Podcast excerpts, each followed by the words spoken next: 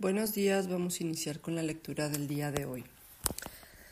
¿Te has dado cuenta de que te, qué te hace sentir ligera o liberada? Esas son tus actividades de descarga. Por ejemplo, si al leer este libro experimentas paz, conciencia, liberación, leer es una actividad que te es una actividad de descarga para ti y debes integrarlo a tu vida sí o sí. Las cosas que te apoyan son fundamentales para que todo camine bien. Las etapas donde nos sobrecargamos nos suben de peso, nos ponen a la defensiva, nos alejan de los que amamos y nos ponen en la activitis. Y volvemos al patrón destructivo de la doña Huevotes que no se mira y soporta la carga cruel porque no hay de otra. Los cambios nacen del amor por ti. Nadie va a respetar tus espacios nutricios si no te amas, si para ti todo es más importante que tú. Entonces no hay forma de estar mejor. Leerás este libro y serás peor porque sabrás lo que te hace sentir mal, pero no tienes ninguna voluntad para cambiar tu manera acelerada de estar en la vida. Te invito a que te regales un proceso de terapia o un proceso de mis grupos de crecimiento. Estos espacios te ayudan a conocerte y a empezar a mirarte con nuevos ojos y que alcance para más y que alcance para más en el proceso a la hora de ponerle límites a la doña huevos que querrá sobrevivir a toda costa. No la vamos a eliminar, le vamos a poner un horario y contexto para que sepa que no es la dueña de tu vida, que tienes otras partes que también necesitan espacio y que son muy importantes. Esas partes son merezco recibir, soy importante, puedo no hacer, no es mi responsabilidad, no quiero, recibo y puedo vivir sin tantas cargas. Ejercicio. Escribe todas las cosas, actividades o personas que te dan apoyo, te hacen sentir ligera, son positivas y te ayudan a descargar. Escríbelo en estas áreas. Físico, Ejemplo, mi casa es preciosa, caminar, nadar, los olores ricos, arreglarme, mi ropa, las flores, un masaje, ir al doctor, tomar agua, el señor Cleto, tomar té, tomar miel, una copita de vino, mi cama, mis sábanas, mi pijama, que amo, abrazar al saludar, el orden, la limpieza, respirar profundo emocionalmente. Ejemplo, mi familia, mis hijos, mi pareja, mi trabajo, ir a terapia, hablar lo que siento, darme espacio para sentir, aceptar lo que siento, señora Ángela, mi mascota, dibujar, un baño de tina, masajes, bailar, escuchar música en vivo, mis amigas, cantar, el agua, la naturaleza. Mentalmente, ejemplo, ver series que me gustan, leer, ir al salón de belleza, escribir, tomar un curso, aprender cosas nuevas, filosofar con las personas, escuchar podcasts, hablar con una amiga, darme un tiempo para reflexión y silencio, escuchar otros puntos de vista. Espiritualmente, ejemplo, hacer el amor, meditar, viajar, ir a la naturaleza, prender un fuego, tener imágenes simbólicas, cantar mantras, tocar mis cuencos, escuchar o leer de metafísica, el silencio, estar sola, agradecer, confiar en la vida, ver la perfección y matemática en todo, etc. Estos son algunos ejemplos personales de mis áreas de apoyo. Escribe en cada uno de los rubros tus propios apoyos.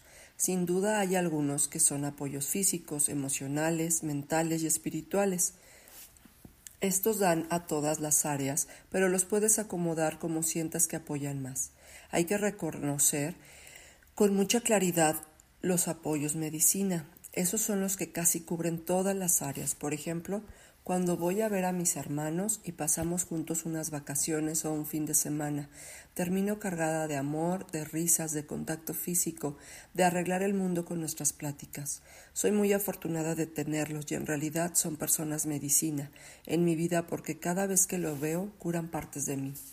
¿Cuáles son tus actividades o personas medicina? Por ejemplo, mi trabajo es otra de esas actividades que repara en todos los planos física, emocional, mental y espiritualmente. Hacerlo es muy importante para mí porque verticaliza y nutre mi vida en muchos sentidos. Las actividades o personas medicinas son muy importantes en tu vida. Hay que darles un espacio para nutrir esa relación y valorar. No demos por hecho ninguna persona, cosa o actividad que nos da apoyo. Por ejemplo, mi casa ha sido un hogar que he creado desde mi alma, desde mi yo profundo. Todos los lugares que había habitado antes habían sido con una pareja y juntos construíamos un espacio. Pero en mi casa actual todo es elegido y creado por mí. Es un apoyo súper lindo en muchos sentidos. Mi casa también es un espacio medicina. Si yo no tuviera claro lo importante que es para mí, en mi prisa no lo disfrutaría. O podría dejar esta casa e ir a lo que sigue en el este correr y no quedarme a disfrutar y agradecer lo que tengo. Aprender a valorar lo que hoy aporta a nuestra vida y nos apoya para sacar adelante las cargas de la vida es fundamental. A veces estamos tan atrapadas en la carencia y la sobrevivencia que no damos espacio para sabernos apoyadas y sostenidas en muchos sentidos y por distintas personas. Te invito a agradecer todo eso que escribes en tu lista de apoyos. Léelos en voz alta y observa cómo se siente tener todo eso que has construido, cómo se siente saber que no estás sola y que hay muchas áreas en tu vida que te están apoyando para resolver y sacar adelante cosas de tu vida. Pon tu mano en el pecho y quédate unos segundos sintiendo eso que sientes. Solo obsérvalo, permítelo y ve al cuerpo escuchar los latidos de tu corazón y las emociones presentes al poner frente a ti tus apoyos y saber que no estás tan sola como pensabas. Cuando crecimos en carencia, de pronto valorar la abundancia es algo muy complicado. No crecimos integrando el concepto de la abundancia y cuando vivimos desde la niña herida, la carencia y el hambre siguen siendo el principio, el principio clave de nuestra vida. Por eso nos quedamos atrapadas en la ilusión de la carencia cuando existe la abundancia en todos los sentidos y estamos llenas de recursos y apoyos. Salir de la posición de carencia requiere que te des cuenta que todo lo que tienes y recibes con conciencia en tu vida, que reconozcas en el aquí y en el ahora cuándo puedes disfrutarlo y cuándo está frente a ti. Las personas son muy importantes. No debemos dar por hecho todo lo que recibimos de ellas, porque si podemos registrarlo y reconocerlo, será parte de nuestra curación. Porque no, porque nos sabremos amadas y sostenidas por personas que nos aman y siempre han estado ahí. Tu familia, tus trabajadores, tu mascota, en fin, tantas cosas que de pronto damos por hecho y que hacen enorme diferencia en nuestra vida. Eso es autoestima y amor propio la capacidad de reconocer con más justicia lo que eres y todo lo que has construido para que puedas enterarte que estás lista para bajar las defensas y caminar con menos miedo por la vida, para sentir la vida y darnos nuevos permisos a la abundancia, el amor y una vida con mayor merecimiento. Capítulo 10. Mapa de mí. He hablado mucho en todo lo que hago de aprender a convertirnos en nuestro propio mapa y quisiera aprovechar esta oportunidad para desarrollar de manera profunda lo que significa y cómo podríamos ser mejores mapas. Para empezar, mucho del dolor que vivimos cuando éramos niñas tuvo que ver con la incapacidad y la carencia de nuestros padres para proporcionarnos seguridad. Vínculo, protección y límites. En realidad, ellos eran personas con muchas carencias y dolores, y sin duda hicieron lo mejor que pudieron con lo que tenían. Eso es algo que vas entendiendo cuando pones una mirada más adulta a la realidad. Tus padres no te dieron lo que no tenían ni para ellos mismos. Podemos entender los lugares desde donde se comportaron así y cómo ellos tampoco tuvieron todo ese amor cuando eran niños. Parte de expresarnos en la vida como adultos es soltar el enojo con los padres y las facturas de tu pasado llenas de todo lo que quisimos que fueran y no son. En realidad son reclamos del niño egocéntrico que habitan en nosotros y que necesita ser escuchado y validado, pero hoy eso se sana bajo un esquema terapéutico. No se trata de aventarle a tus padres todo lo que no hicieron y te dolió en la infancia. Hacer eso no sana, solo lastima más las relaciones. Todos tenemos hoy la responsabilidad de dejar de reproducir la negligencia, abandono, rechazo, autoexigencia y todos estos comportamientos que tuvieron tus padres y que hoy haces contigo todo el tiempo siguiendo sintiéndonos abandonados a los 40 años, porque eso es lo que haces contigo cuando no te alimentas, te exiges, te malpasas y desvalorizas todo lo que eres y mereces.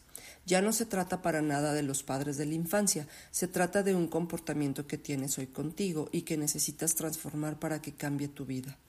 Lo aprendiste en la infancia, pero lo has hecho tu manera de estar en la vida y te has comprado esa visión de ti mismo. Si seguimos siendo un niño herido, que es en el fondo que es que en el fondo no te has comprometido con sanar tu pasado ni con dejar de ser esos padres contigo mismo. Sanar el pasado es un proceso que se va integrando en el camino de la vida. Despertamos aspectos de nuestro dolor en distintas etapas y situaciones. Por ejemplo, cuando somos padres se despiertan partes heridas y cuando tenemos experiencias de cambios, crisis, pérdidas. En realidad el pasado no es un lugar que se visita una sola vez en un retiro o ciclo de terapia. El pasado es un lugar fértil donde encontramos respuestas a muchas cosas que nos duelen y a lo largo de la vida y que solo a través de aceptar que se tiene un niño herido que merece ser escuchado en cada una de estas situaciones, entonces podremos en verdad dejar de ser controlados por la infancia. Tenemos un rechazo y negación de la niña que habita en nosotros. Queremos pensar que somos muy chingonas y que el pasado ya se fue pero no es así del todo. Si somos fuertes y poderosas, sin duda, pero por momentos no lo somos, por momentos somos frágiles, indecisas, necesitamos apoyo, somos viscerales, impulsivas. De pronto nos duele la vida y nos volvemos a sentir con miedo. Siempre tendremos la voz de la vulnerabilidad de esa niña que habita en nosotros. Cuando validemos que esto es así, dejaremos de pensar que algo está mal si te sientes nuevamente abierta en tu dolor. No hay nada mal en nosotras cuando el dolor se activa. Lo que hay es una oportunidad de sanar otro pedazo de nuestra historia que se está activando con un nuevo personaje de tu presente. Esa es la oportunidad que ofrece ser mapas de nosotras mismas, que dejemos de pensar que la niña interior se quedó en el taller o el proceso que tomaste y que podemos entender y que podamos entender que el niño interior es una condición que siempre estará dentro de ti y que siempre tendrás la oportunidad de integrar un poco más de todo lo que está en nuestro inconsciente. Queremos dejar atrás todo eso que tanto nos lastimó y nos hizo sentir avergonzadas. Pero eso es justo lo que hace que se perpetúe el pasado. Nuestra necesidad de huir y rechazar lo vivido nos hace esclavas de ese pasado y nos lleva a cargarlo todo el tiempo. Hay que validar la propia historia y sacarla de las cavernas del olvido, sobre todo cuando esa historia está buscando ser reparada con personas de tu presente. Cuando estás sintiendo dolor y conflicto fuera de dimensión, estás ansiosa, rebasada, impulsiva, compulsiva, no puedes dormir y estás a la defensiva. Podrían ser comportamientos que hablan justo de que se está activando un viejo dolor que puedes reparar. La gran perfección de la vida es que lo que debemos o estamos listos para sanar se activa con personas y situaciones en el presente. No hay que ir por basura del pasado, hay que observar el presente y hacer un trabajo de introspección para saber cuál es el capítulo de mi pasado que se está activando en este momento y con esta persona. La mayoría de las personas están estancadas en círculos de dolor que se repiten una y otra vez. Están tocando el abandono y la traición, por ejemplo, y jamás se reparan porque ese dolor se apodera de la persona y actúa en su vida tomando el control. No hay poder adulto dentro de esa persona que le ayude a regresar al aquí y a la hora para actualizar la experiencia e integrar la situación que se despertó. Las personas con mucha vergüenza de su pasado son las personas que más lo ocultan y lo niegan, y es por eso que tienen tanto poder sobre ellas. Hay que saber que todo lo que vivimos tiene dignidad y valor, nos hace sobrevivientes y somos personas con superpoderes que hoy nos plantamos en la vida con muchas capacidades y habilidades de sobrevivencia. Cuando dejas de verte con lástima y vergüenza, entiendes la dignidad y el valor que tienes por todo lo vivido. Ser tu mapa te ayuda a acompañar cada una de estas situaciones de la vida y te da el derecho de integrar tu mundo vulnerable del que ya hemos hablado. Ser nuestro mapa nos hace acompañarnos a nosotros mismos y validar lo que sucede en los terrenos de la vulnerabilidad, el gozo, el dolor, la espontaneidad, la capacidad de asombro, el amor, la ternura. Los terrenos del niño son la mejor parte de nosotros porque son la expresión de lo auténtico que somos. El niño verdadero se expresa en nuestra vida en la medida que vamos sanando al niño herido, en la medida que dejamos de juzgarnos y de reprimir lo que sentimos, permitiendo que pueda ser expresado con adultez y responsabilidad. Cuando tenemos mapa, entonces podemos contener y abrazar lo que sentimos sin que nos lastime ni lastime a nadie. Es como sentirte por fin acompañado y protegido por alguien. ¿Cuáles son las necesidades de tus padres jamás? ¿Cuáles son las necesidades que tus padres jamás llenaron? Casi siempre tienen que ver con vinculación, protección, reconocimiento, afecto, estabilidad, respeto, libertad, límites. Todas esas son áreas de oportunidad para abrazarnos y sostenernos en ese sentido. Ser tu mapa es aprender a darte la oportunidad y el derecho de tener la madre y el padre que tanto deseaste y también construir y elegir personas que puedan darte ese amor y protección que no solo tienes que darte tú, sino ir a la abundante vida y traer los mejores alimentos para tu niña. Ella no tiene que conformarse con las migajas, con lo podrido y que nadie quiere. Ella puede tener acceso a lo mejor, y no me refiero a lo material, aunque tampoco estamos peleadas con que puedas tenerlo. Me refiero sobre todo a la calidad de tus vínculos y realidades. ¿Qué clase de vínculo establecen las personas que están a tu alrededor? ¿Quiénes son las personas medicinas en tu vida? ¿Existen? Sanamos en relación. Si hoy cuentas con personas que te cuidan, te escuchan, te aceptan, tal cual eres, te respetan, te admiran y te acompañan, felicidades. Eres un buen mapa de ti misma. Hay una oportunidad en cada momento de regalarte esa infancia feliz que tanto esperaste. Cuando te das la oportunidad hoy de ser sostenida y amada por personas con las que compartes la vida, entonces te estás regalando la infancia feliz que tanto quisiste y necesitaste. Hay una parte de nosotras que sonríe profundamente ante los cuidados y el amor de las personas en el aquí y en el ahora. No se trata solo de aprender a darnos a nosotras mismas. Eso de alguna manera lo sabemos hacer. Hoy se trata de aprender a recibir, aprender a pedir y saberte merecedora de hacerlo. Pedir no te hace débil ni incapaz, pedir te fortalece, te da la oportunidad de sentirte apoyada, que es un bálsamo para la niña interior y para la adulta. Lograr que las personas que están en tu vida respeten y valoren lo que eres y no den por hecho ninguno de tus esfuerzos parte de tu propia valoración. Si lo sientes en el fondo lo transmites, no es impuesto ni actuado, es una realidad que generas y construyes con todas las relaciones, respeto, protección, amor, dignidad y lealtad.